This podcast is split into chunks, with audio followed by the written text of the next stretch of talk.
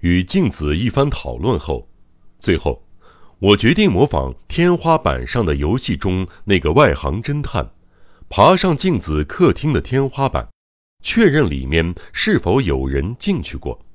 若真的有，便要弄清楚对方究竟从哪儿进去的。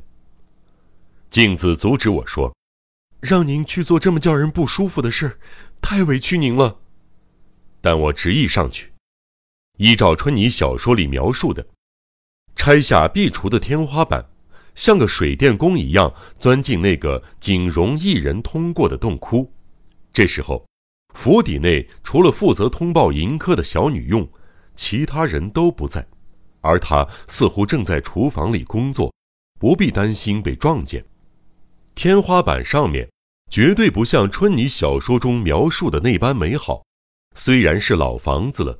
但去年年中大扫除时，清洁工已经将天花板全部拆下来清洗过，所以不太脏。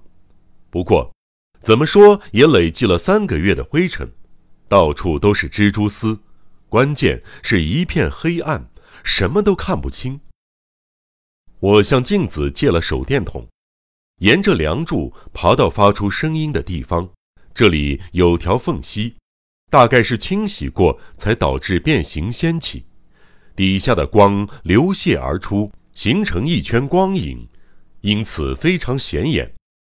但走了不到半间，我便隐约觉得镜子的想象没错，不管是房梁还是天花板上，都留下了人为活动的痕迹。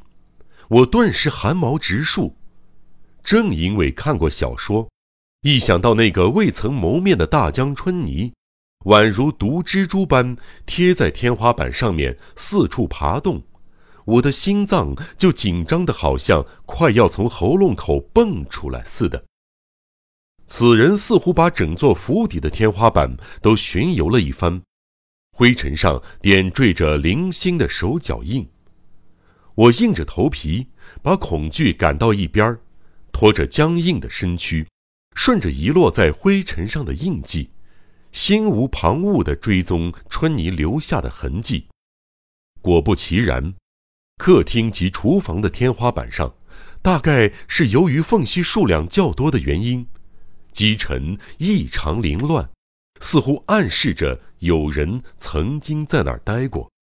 我学着天花板上的游戏者，窥视下面的房间。发现春泥沉迷于这样的游戏，绝非没有道理，因为通过天花板缝隙见到的下界光景，竟是如此不可思议、精彩刺激，远远超乎我的想象。特别是当我看到因打击过甚而面容憔悴的镜子时，不由得惊叹：人类这种生物。竟然会因为观察角度不同而呈现出如此超长的迷人之处。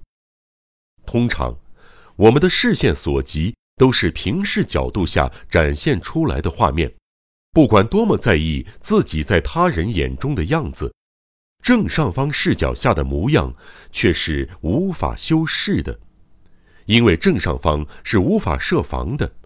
因此，展现出来的必然是一种原生态的朴素模样，于是暴露在观察者眼中的姿态也是不堪美观的。镜子的头发光泽动人，梳在上方的圆髻，大概是从上往下看的缘故，形状很奇特。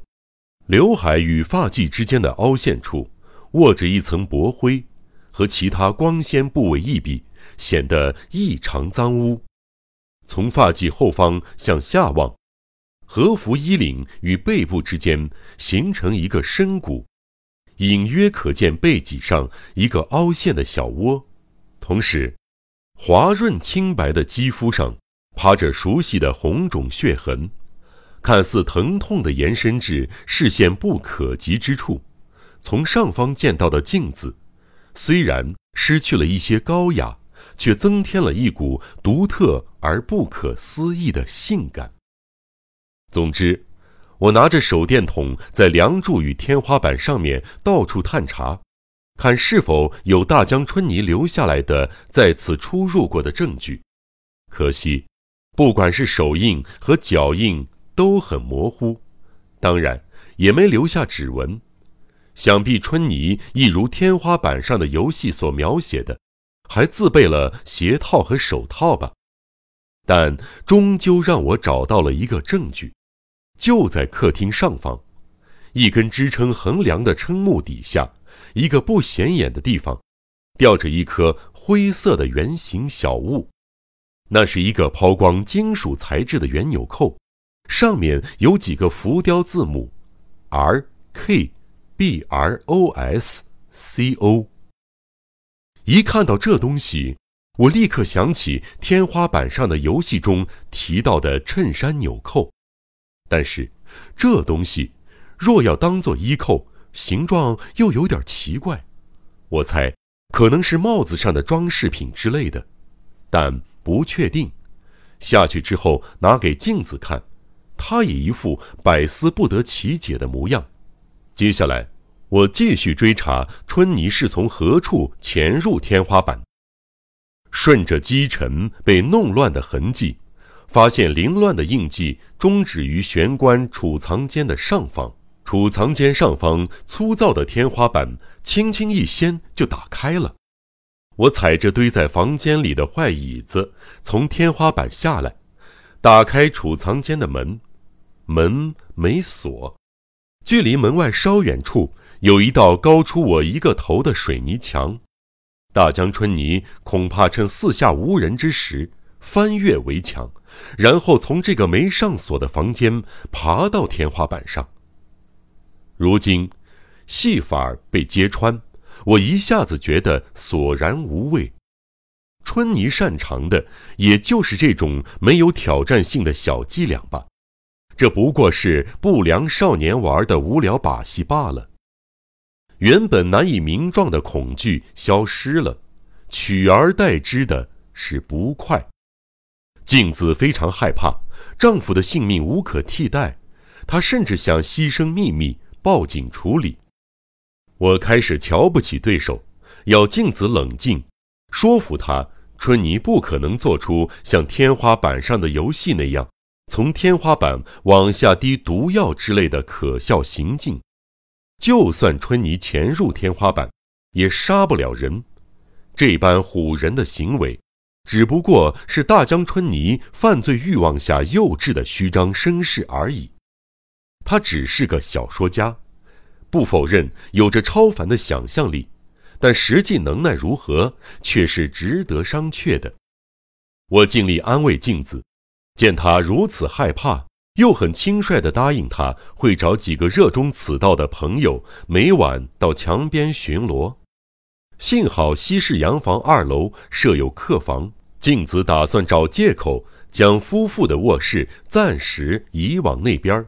若是洋房，就无法从天花板上往下偷窥了。于是，这两招防御法在第二天开始执行。但，因受大江春泥恐怖的魔掌，并未被这些小手段阻挠。两天后，也就是三月十九日的深夜，他履行预言，屠杀了第一名牺牲者。小山田六郎就这样断送了生命。